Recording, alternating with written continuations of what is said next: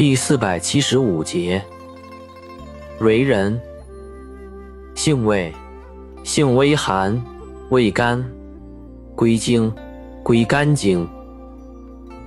功效，养肝明目，疏风散寒，属安神药。下属分类的养心安神药。